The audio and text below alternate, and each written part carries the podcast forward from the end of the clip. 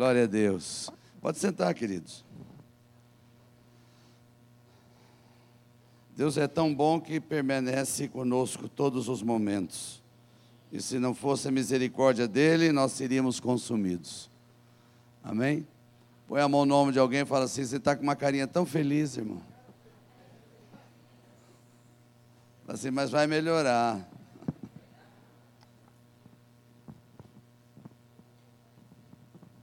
Essa palavra é uma palavra para edificar a sua vida nessa noite. E eu não sei o que está acontecendo, mas de manhã, hoje, ah, eu, antigamente, quando eu vim aqui, o pessoal da noite era o mais animado, mas hoje de manhã tinha muita gente animada aqui. Será que o pessoal da noite perdeu para a turma da manhã? Será que tem uma turma animada aqui ainda de noite? Aleluia. A palavra profética, ela tem que ser analisada do seguinte ponto de vista: o que ela reflete para nós hoje, o que ela representa no Novo Testamento, e se ela foi uma palavra simplesmente para Israel, ou é uma palavra que transporta ou transpassa uh, horizontes, tempos e geografias e chega até nós hoje. E esta palavra que eu vou ler hoje, essa palavra profética, eu vou provar para você porque ela também está repetida no Novo Testamento. E ela tem um endereço certo. Olha para quem está do seu lado e assim: o endereço é você. Eu vou falar para essa irmã que fala glória a Deus aí. Obrigado. Amós capítulo 9. Vamos ler o texto. Amós capítulo 9.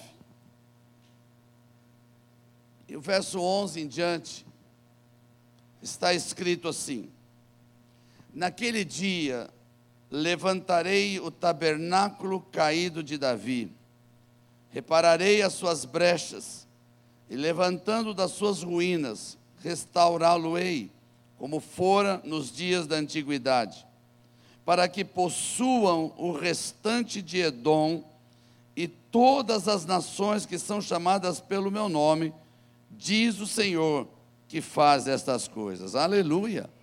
Aqui tem uma palavra profética do Antigo Testamento que nós poderíamos pensar que ela já se realizou. Mas quando eu chego no Novo Testamento, em Atos dos Apóstolos, o momento em que os profetas e apóstolos se reúnem para trazer fundamentos para a igreja primitiva. E nós somos consequência da igreja primitiva. Nós somos continuidade da igreja primitiva. E a igreja primitiva foi feita baseada em fundamentos apostólicos e proféticos. E muitos desses fundamentos vêm do Antigo Testamento. E quando Deus profetiza através de Amós que ele vai levantar de novo o tabernáculo caído de Davi, ele usa ah, um homem chamado Davi como exemplo, mas essa palavra vai transportar para o Novo Testamento. Abra comigo em Atos capítulo 15. Atos capítulo 15. O verso 13. O verso 13 de Atos 15 faz parte de uma reunião apostólica da igreja primitiva. Uma reunião onde se discutia fundamentos. E no verso 3 de 13 diz: Depois que eles terminaram, falou Tiago, dizendo: Irmãos, atentai nas minhas palavras.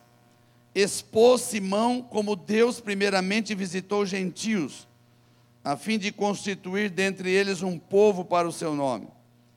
E com isto concordam as palavras dos profetas como está escrito: Depois disto voltarei e reedificarei o tabernáculo de Davi que está caído. Reedificarei as suas ruínas e tornarei a levantá-lo, para que os demais homens busquem o Senhor e também todos os gentios sobre os quais tem sido invocado o meu nome, o Senhor que faz estas coisas desde os séculos é quem disse. Aleluia. Então veja, eu tenho aqui um fundamento, eu tenho aqui uma prova bíblica. de que essa palavra profética de Amós, que Deus disse que vai levantar o tabernáculo caído de Davi, ele é repetido em Atos dos Apóstolos e parece que isso está ligado também à volta de Cristo. Ou seja, Jesus vai vir buscar uma igreja que tem um tabernáculo erguido. Põe a mão do teu irmão e fala assim: quem é esse tabernáculo? Veja, é, deixa eu te. É uma introdução só. Em, em João capítulo 1, verso 14, eu quero ler esse texto também. Está escrito: E o Verbo se fez carne e habitou entre nós. Repete comigo: E o Verbo se fez carne e habitou entre nós. Aí quando você estuda essa palavra habitou, você descobre que a tradução não está correta. Porque o termo no grego, ele tem outro significado. A palavra esquenosen significa tabernacular. Então, o texto correto de João 1,14 deveria ser assim: E o Verbo se fez carne e tabernaculou entre nós. Aleluia. Põe a mão no teu irmão e fala assim: então, se Jesus veio, e Ele é o Verbo, e tabernaculou entre nós, significa que Ele vai levantar o tabernáculo caído de Davi. Põe a mão no irmão e diga assim: Eu acho que é você. E, e, isso é forte, irmão. Sabe por que, que eu acho que é forte? E por que para nós? Talvez você pensasse assim, mas que, que tem isso a ver conosco aqui, Metodista Renovada, em 2019? Veja bem, nós estamos no final de uma década. Sim ou não? E o final dessa década é considerada pelos profetas e apóstolos que essa década que passou, está terminando, é a década do profeta. E 2020 vamos entrar numa nova década, que é a década do evangelista. Porque a partir de 2020 serão as maiores colheitas de alma que nós já vimos, já experimentamos na face da terra, em especial no Brasil. Agora, por que essa década do profeta está terminando? Porque dentro da década do profeta se estabeleceu fundamentos apostólicos e profetas para edificar a igreja, para se preparar para a grande época de evangelismo. Aleluia! Mas aí você descobre que quando a colheita vem, e nós estamos falando da volta de Cristo, tudo está ligado à volta de Jesus. E Jesus não vem buscar uma igreja com tabernáculo caído. Ele vem buscar uma igreja com tabernáculo edificado e restaurado. Então é tempo de restauração, de edificação do tabernáculo caído. Amém? Então pega a tua mão direita, faz assim, vê se ela está funcionando. Põe no ombro de alguém e diga assim: Eu tenho certeza. Se você quiser, Deus vai restaurar na sua vida o tabernáculo caído de Davi. Aleluia. Aleluia. E também porque isso é importante para nós brasileiros. Quantos aqui são brasileiros? Não, só levanta a mão quem é brasileiro. Quantos não são brasileiros? Ok. Os que não levantaram a mão. Brasileiro é o seguinte: um dia você nasceu e descobriu que você está no Brasil. Amém? Isso é brasileiro. Ok, deixa para lá. Toda nação tem um dom redentivo. Toda nação é identificada espiritualmente por um dom. E o dom redentivo do Brasil é a adoração. Eu vou repetir: nós somos basicamente uma nação de adoradores. Você pode ver que em qualquer lugar do mundo que você vai, encontra brasileiro, você encontra barulho. Porque faz parte da nossa, do nosso dom. Nós somos assim. E o diabo sabe disso. Por que, que o diabo sabe disso? Se o dom redentivo do Brasil é adoração, adoração a Deus. Então ele quer mudar isso através do carnaval, através do forró, através dos baile funk. Para quê? Para tirar a adoração. E como o brasileiro tem esse dom, ele se envolve em tudo. Ó, teu irmão, é por isso Não, fala bem alto. É por isso que Deus quer restaurar o tabernáculo caído de Davi. Aleluia. Põe a mão do teu irmão e fala assim: e o que precisa? Escute bem, eu vou devagar. Deus não está falando do tabernáculo de Moisés, porque se fosse o tabernáculo de Moisés, eu teria que estudar as características de Moisés. Ele não está falando do templo de Salomão, que foi poderoso. Ele também não está falando do templo de Zorobabel, e nem do templo de Herodes. Todos eles tiveram seu tempo. Mas ele está citando alguém que era um adorador. Põe a mão do teu irmão assim: Davi era um adorador. Então, qual é a melhor maneira de levantar um tabernáculo? Tem que ser segundo os fundamentos de Davi. Aleluia. Põe a mão do teu irmão e fala assim: primeiro. Não, fala assim: primeiro. Simplicidade.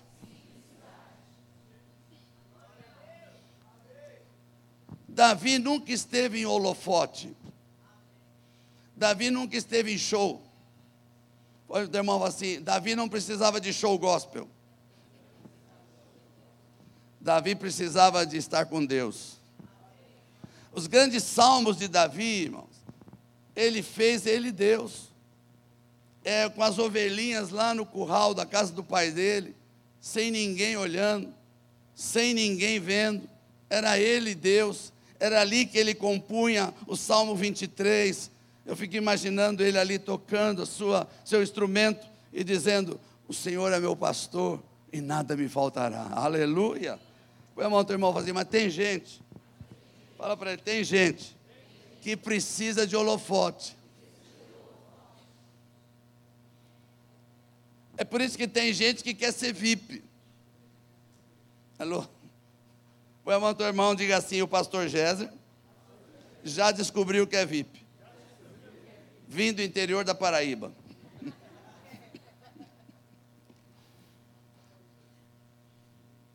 Põe a mão do teu irmão e fala assim, um adorador de verdade aquele que restaura o tabernáculo caído de Davi. Ele é uma pessoa simples, não precisa aparecer. Aleluia. Põe a mão no ombro e diga assim: sabe o melhor lugar para adorar a Deus? No seu banheiro, olhando no espelho.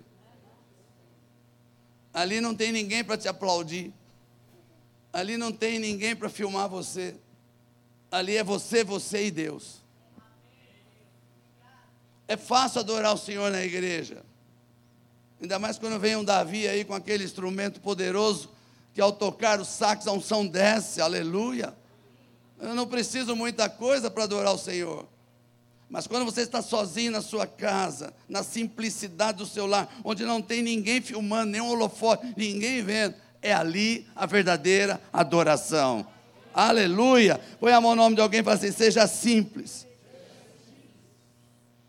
A segunda característica de Davi, para estabelecer um tabernáculo, é que Davi sabia honrar.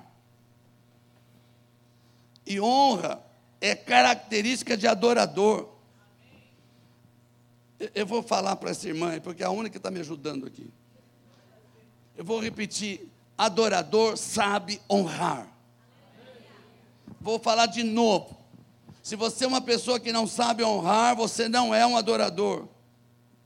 Então tem que restaurar essa brecha. E uma coisa que eu descobri, quantos querem saber? A honra não é só para cima, a honra também é para baixo.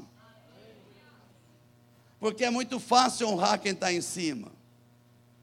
É muito fácil você honrar uma pessoa que está em cima da autoridade de você. É muito fácil. Mas honra também é para baixo. Muitas vezes esquecemos de honrar os que nos servem. A honra não é só para cima, porque é fácil. Porque se você não tomar cuidado, em vez de honra, você se torna um bajulador. Põe a mão no irmão e diga assim: puxa saco.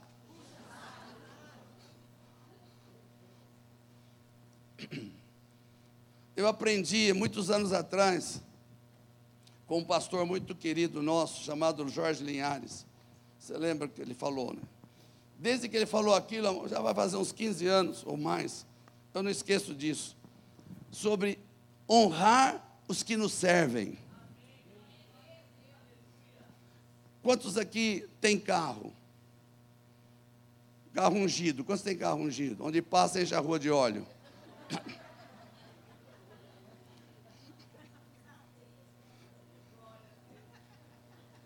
E quantos tem carro, param no posto para encher o tanque? Quantos fazem isso? E se você prestar atenção, na maioria dos postos você nem sai do carro. Fica sentadinho, aleluia.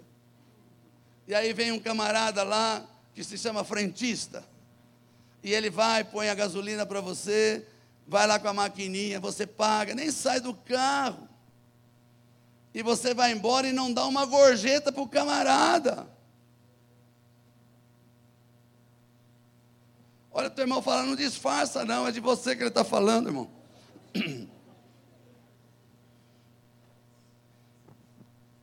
Eu aprendi com Jorge Linhares que nós temos que semear sempre naqueles que nos servem. Você não pode parar de fazer isso. Fala para o teu irmão, sabe qual é o teu problema? Não, fala para ele, sabe qual é o teu problema? Você é pão duro, cara.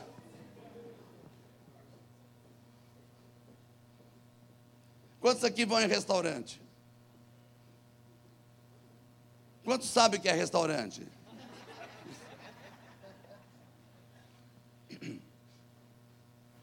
Você vai no restaurante e come, aleluia.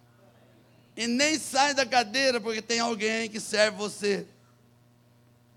Depois você paga a conta e diz que tem 10% de serviço, mas nem sabe se vai para o camarada. Mas você não pode ir embora sem dar uma gorjetinha para aquele que serviu a comida para você.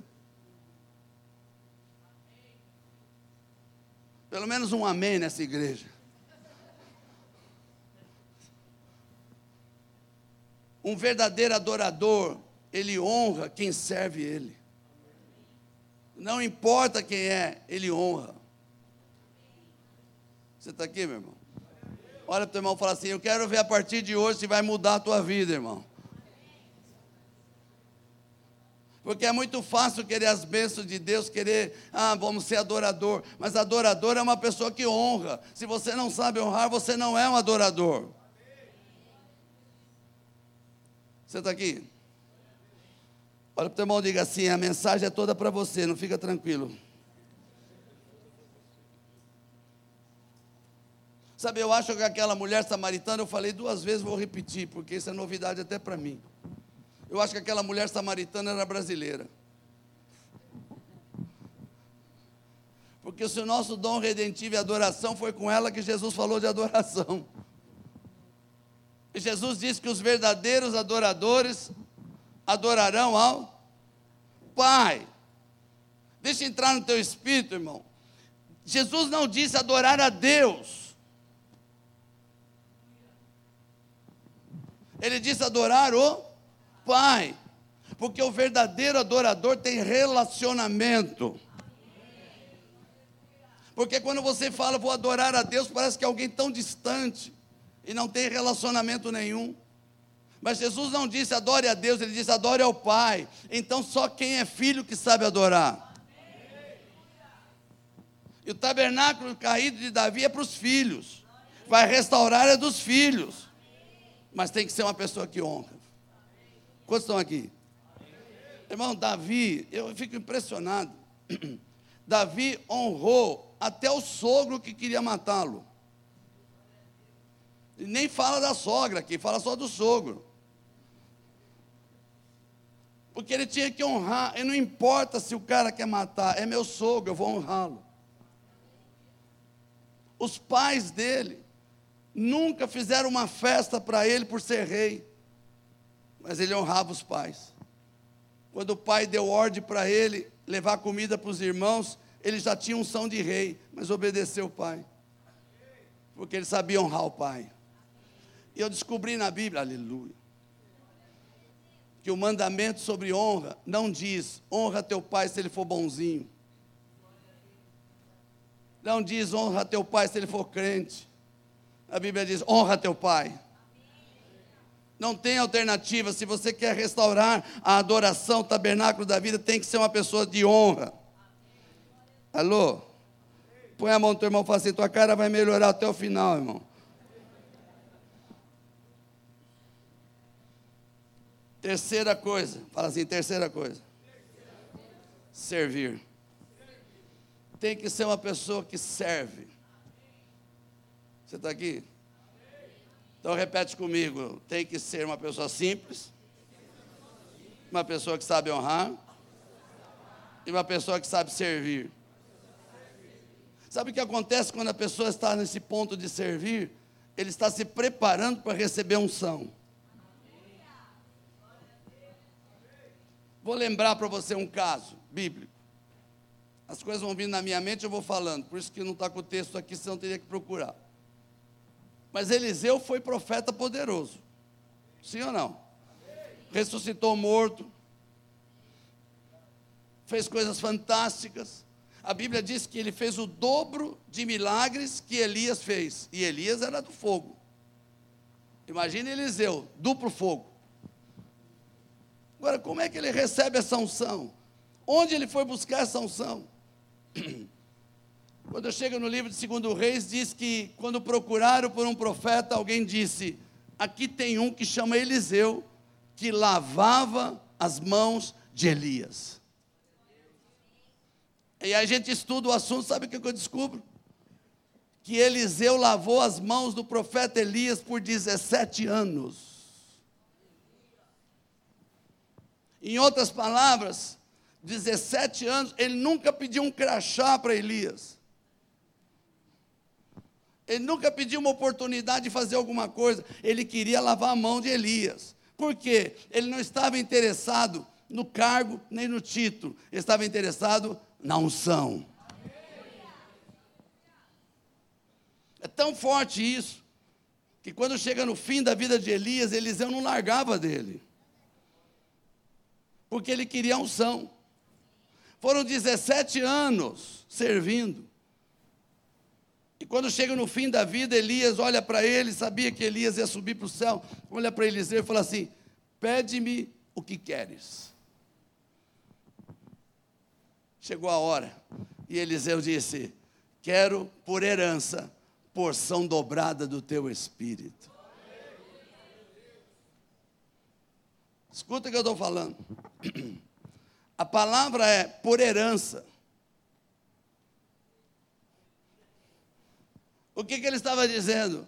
Se você é meu pai espiritual e você vai embora, eu quero a herança da unção que está sobre você.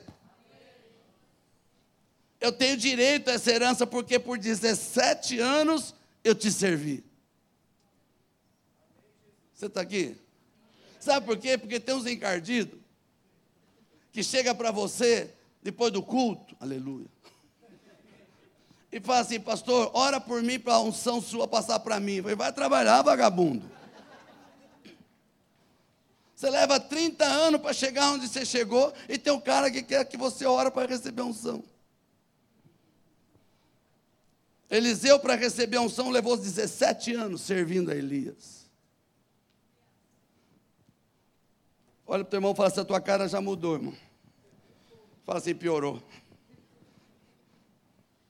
Porque tem gente que aceita Jesus, vem para a igreja, não quer fazer nada.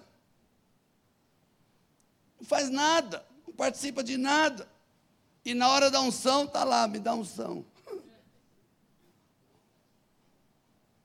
Não, o tabernáculo caído de Davi vai ser restaurado para quem sabe servir.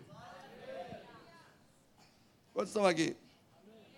Repete comigo. Primeiro, simplicidade. Segundo, honra. Terceiro, servir. Fala para o teu irmãozinho, agora vem o quarto. Submissão. Davi era rei, ungido, mas era submisso. Ele era submisso, porque ele não estava no trono ainda.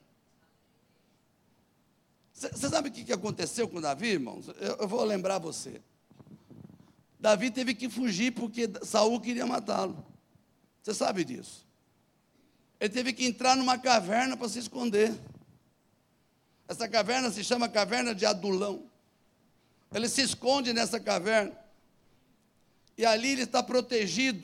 E Saul não sabe que ele está dentro da caverna. E Saul está do lado de fora, atrás de Davi, com seu exército, acampado. E o homem fica com dor de barriga. Saul fica com dor de barriga. Irmão, está na Bíblia. E a Bíblia diz que Saul entra dentro da caverna para esvaziar o ventre. E nessa posição, Davi está lá, pronto, pode matá-lo. É seu inimigo, quer matar ele, então vou tirar a vida dele. Davi não pôs a mão e disse: Não posso pôr a mão no ungido de Deus. Mesmo perseguido, oportunidade de matar, ele sabia honrar. Você está aqui? Porque ele era submisso à sua autoridade. Agora, o que é submissão? Meu Deus do céu. Se você pegar a palavra submissão, significa estar debaixo de uma missão. Quando você é submisso, você se submete a uma missão. Por exemplo, você é membro dessa igreja, os que são. Aqui tem uma missão. Então você tem que estar debaixo desta missão, se você quer ser membro da igreja. Alô? Quantas mulheres casadas estão aqui? Nós que tem certeza. A Bíblia diz que a mulher casada tem que ser submissa ao marido. É, já viraram o nariz. O que é a submissão da mulher ao marido? é estar debaixo da missão do marido. O problema é que tem uns maridos que não sabem para onde vai. Não tem missão nenhuma na vida. E aí as mulheres não sabem ser submissas porque o marido não sabe para onde vai. Acha algum homem por aí e fala assim: deixa de ser bolachão, cara.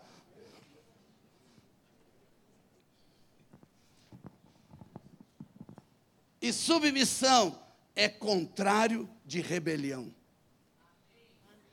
Sabe por que, que Satanás foi expulso do céu? E aqui é muito forte, porque Satanás era o líder da adoração.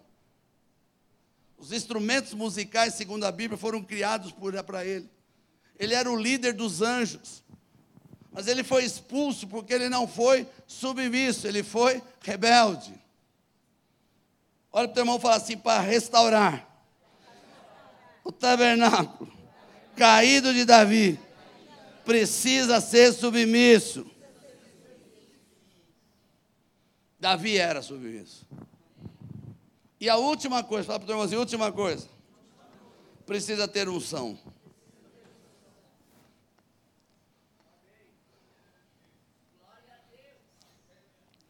Vamos falar sobre a unção. Davi tinha 15 para 16 anos quando foi para a guerra, mas ele não foi como soldado. Ele foi para levar comida para os irmãos. Davi não foi convocado para a guerra. Ele não tinha idade para isso. Os irmãos, sim. Mas como ele era submisso ao pai e obediente, ele foi levar a pizza lá para os irmãos. Mas quando ele chega na guerra, Davi olha e escuta um gigante afrontando o Deus que ele crê. Presta bem atenção. O gigante não está afrontando Davi.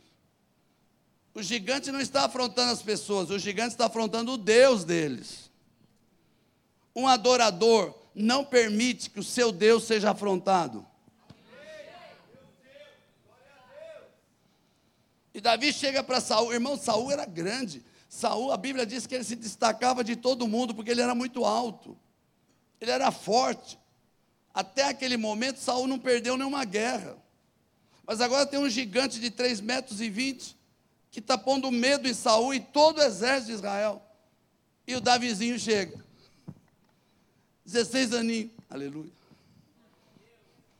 E quando escuta aquele gigante falar contra o Deus dele, ele diz: Quem é esse incircunciso? Aleluia eu vou pegar a cabeça dele. Saul já estava na carne, porque Saul já tinha perdido a unção. E Saul olha para o menino e diz assim: Você não pode, você não tem condições. E Davi falou assim: Eu tenho testemunho. Põe a mão do teu irmão e fala assim: Se você não tem testemunho, como quer enfrentar um gigante?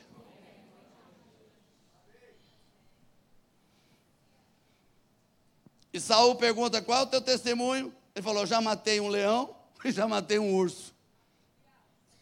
E Deus vai me entregar esse cara aí também. Saul continua na carne. Fala assim: tudo bem, tá bom.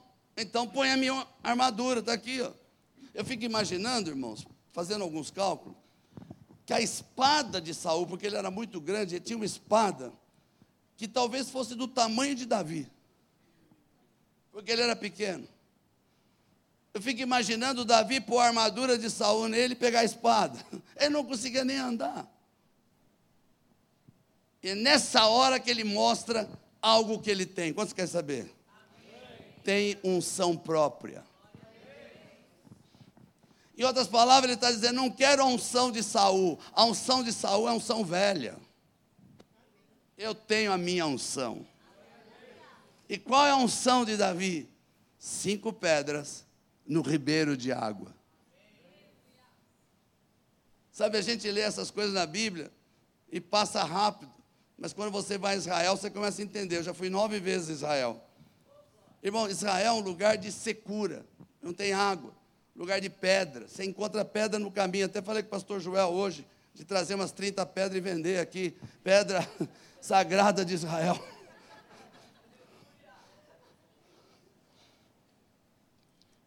Então era fácil pegar pedra. Davi podia pegar qualquer pedra, mas ele foi buscar no ribeiro de água. Ribeiro de água é lugar de adoração. A unção de Davi é a unção de guerra, de adoração, porque a adoração é a maior arma de guerra que nós temos contra qualquer gigante.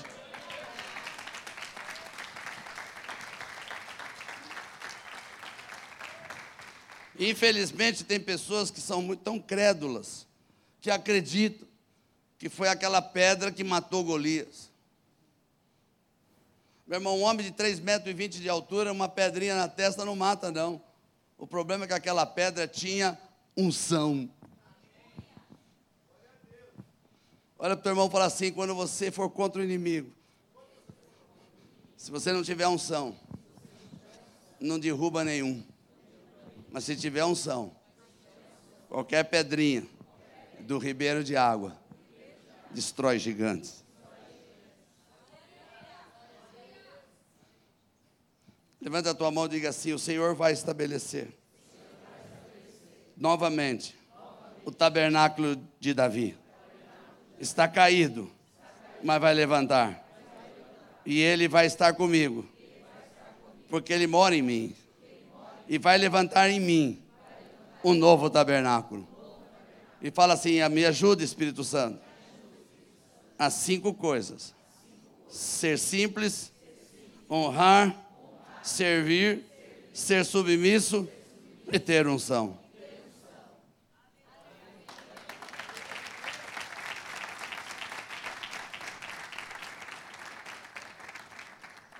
Esta é a minha mensagem para hoje. E eu vou terminar aqui. E vou ter que terminar mesmo, porque ninguém falou. Não, continua. Agora.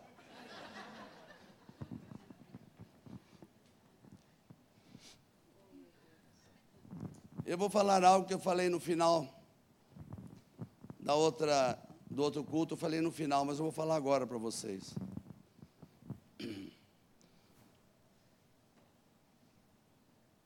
Eu sei o que esta igreja quer.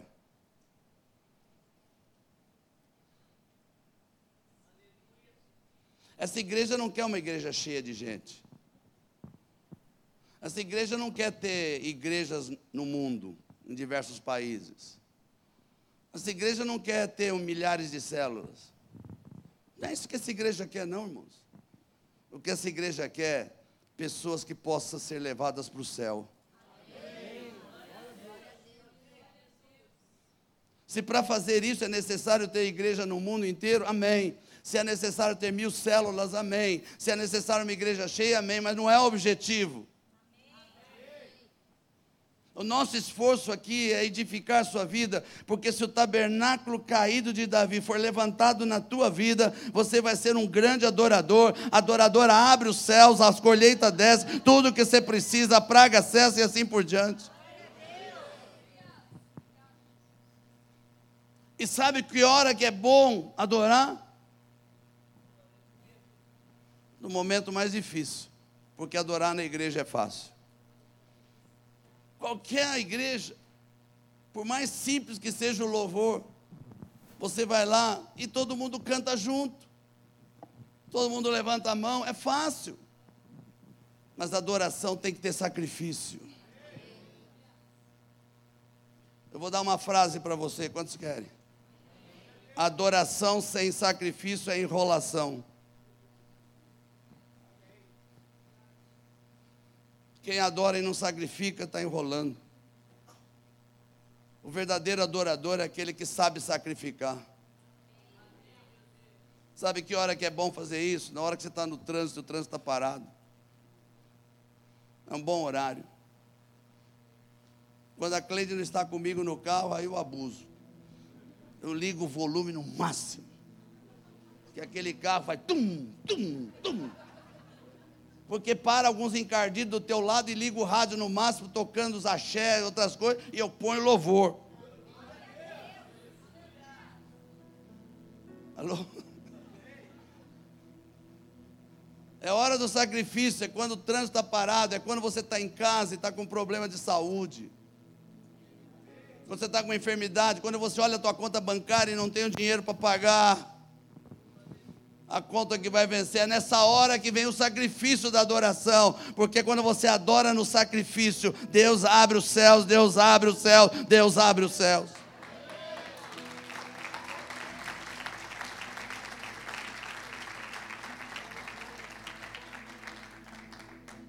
Eu vou encerrar.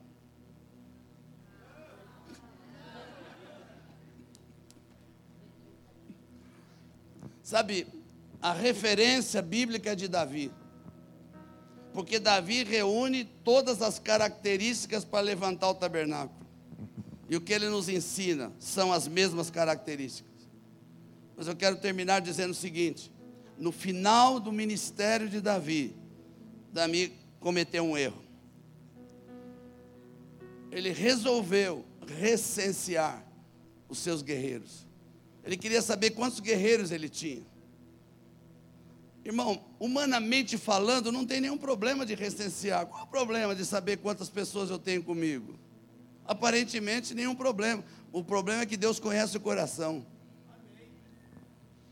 E Deus sonda o coração de Davi e vê que ele está com orgulho, porque ele tem poderosos guerreiros. Então ele não está dando glória a Deus pelas vitórias, mas aos seus guerreiros. E Deus resolve punir Davi. E manda profeta. Ah, eu preciso falar algo para você. Quando você está com apuros, Deus manda profeta. Fala assim: essa noite tem profeta nessa casa. E o profeta traz uma palavra de Deus que eu gosto como Deus dá opção para a gente. Deus mandou dar três opções para Davi. Aleluia. A primeira opção é três anos de fome.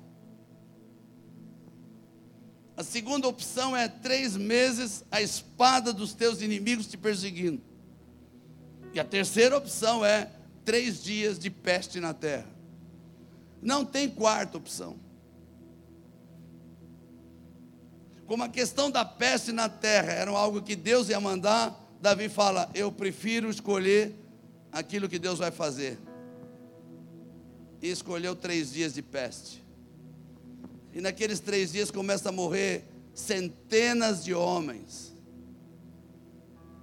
E quando Deus está trazendo juízo, Davi se levanta, porque um adorador tem coração arrependido.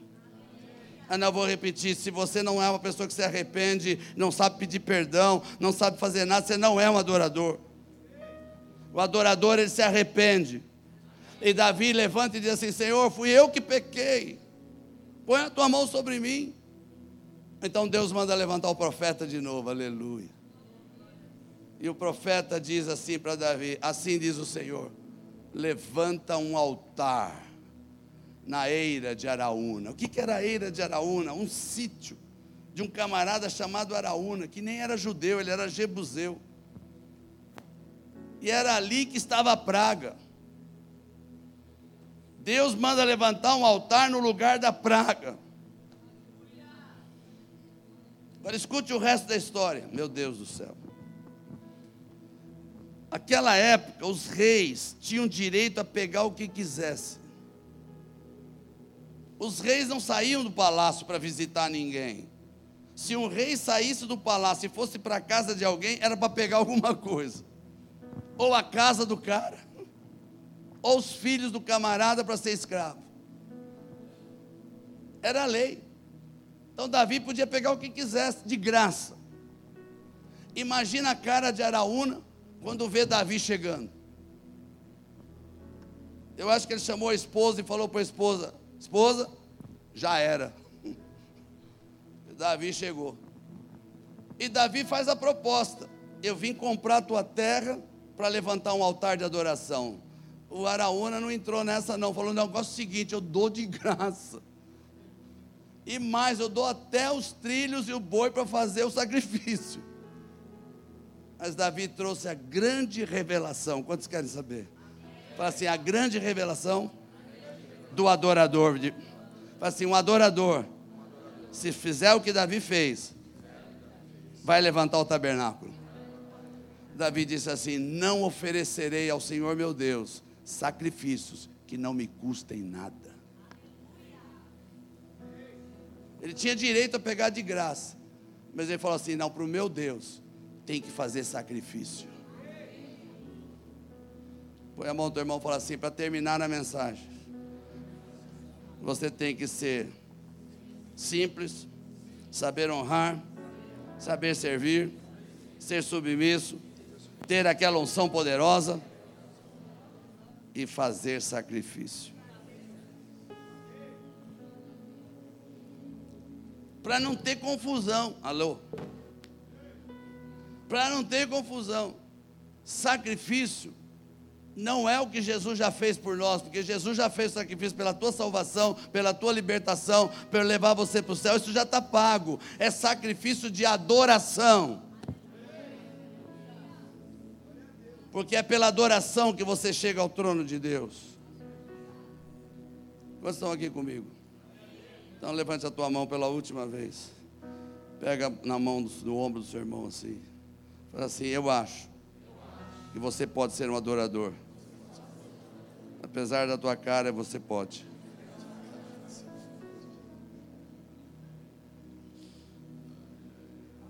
Fique em pé no seu lugar, por favor.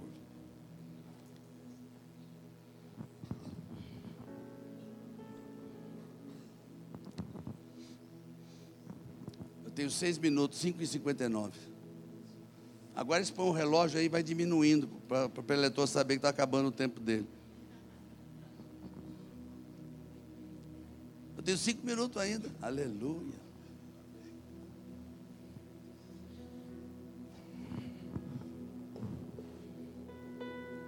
Deixa eu falar algo para você. Você não veio aqui à toa.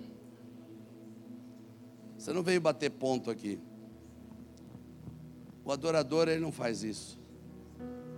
O adorador ele vem para aproveitar todas as oportunidades como família para adorar junto. Porque quando você sair daqui, você vai para sua casa. Amanhã você vai trabalhar ou vai para a escola. É lá que você tem que mostrar quem é o verdadeiro adorador. É lá que tem o sacrifício. Infelizmente estamos cheios neste mundo de mais coisas ruins do que boas. À medida que a volta de Jesus está se aproximando, mais o diabo vai atacar. Mas aqueles que levantam o altar de Senhor, que são tabernáculos levantados de Davi, esses vão perceber a diferença entre o que serve e o que não serve a Deus. Olha o teu irmão fala assim: a mensagem de hoje foi porque Deus ama você. E Ele quer levantar o tabernáculo caído de Davi. Você é o tabernáculo.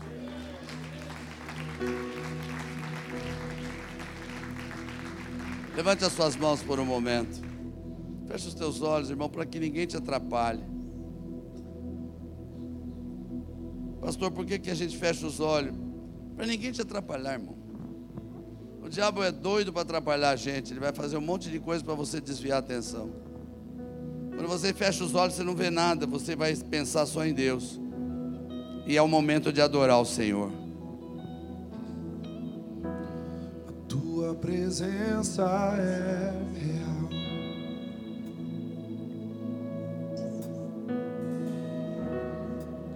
Aqui neste lugar,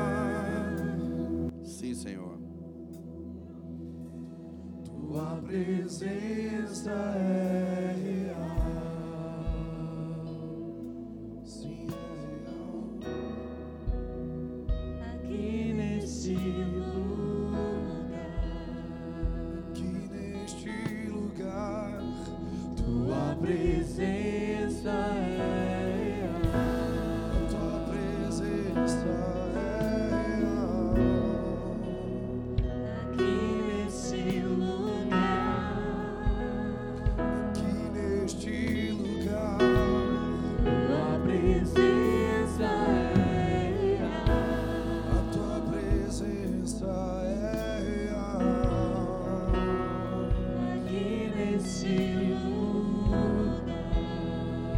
quer ter uma nova experiência?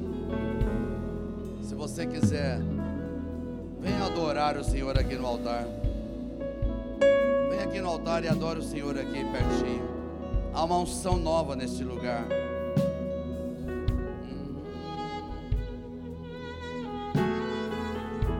Tua presença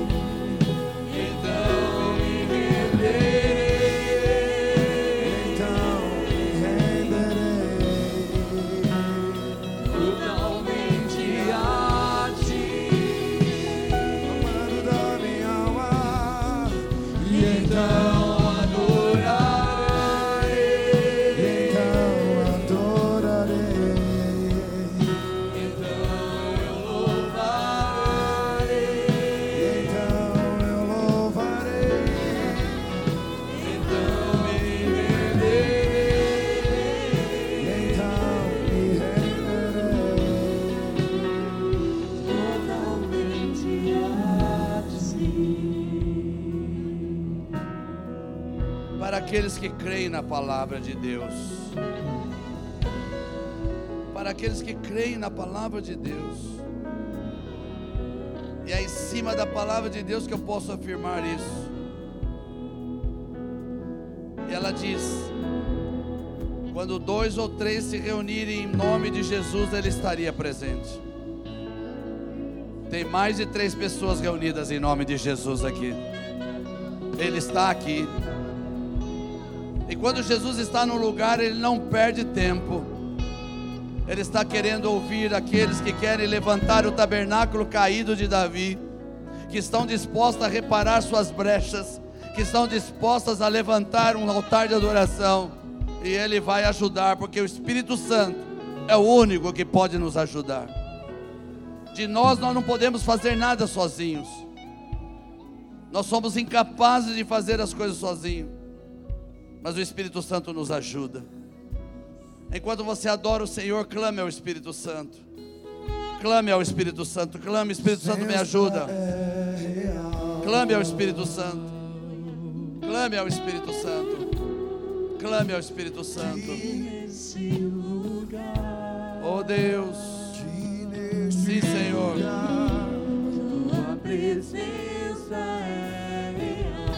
Sim, Senhor.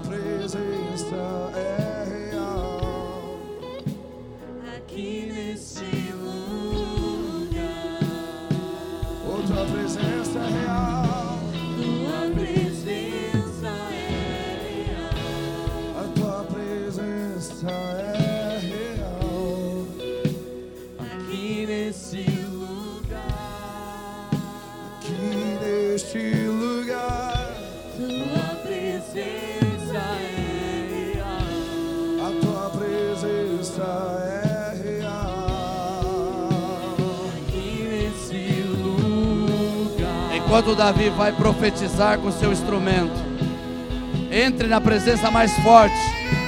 A unção desce, a unção desce. A unção desce. A profecia vem pelo instrumento. Oh, aleluia! Aleluia! Oh, aleluia!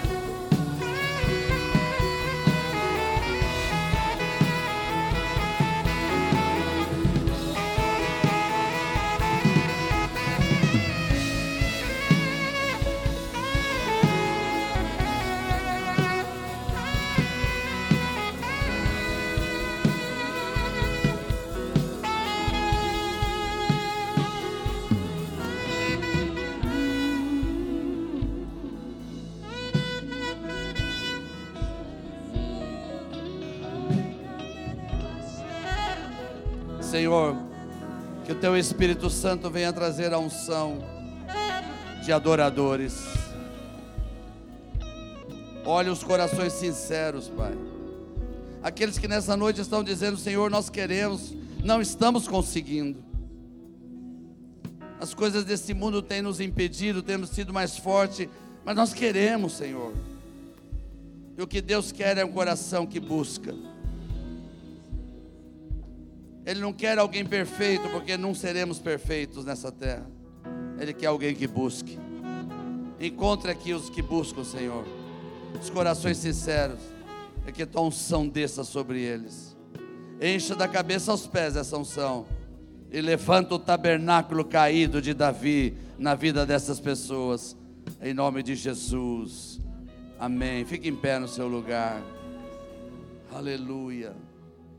Aleluia. Eu quero que você dê um abraço em alguém, diga: Deus pode fazer coisas tremendas na sua vida.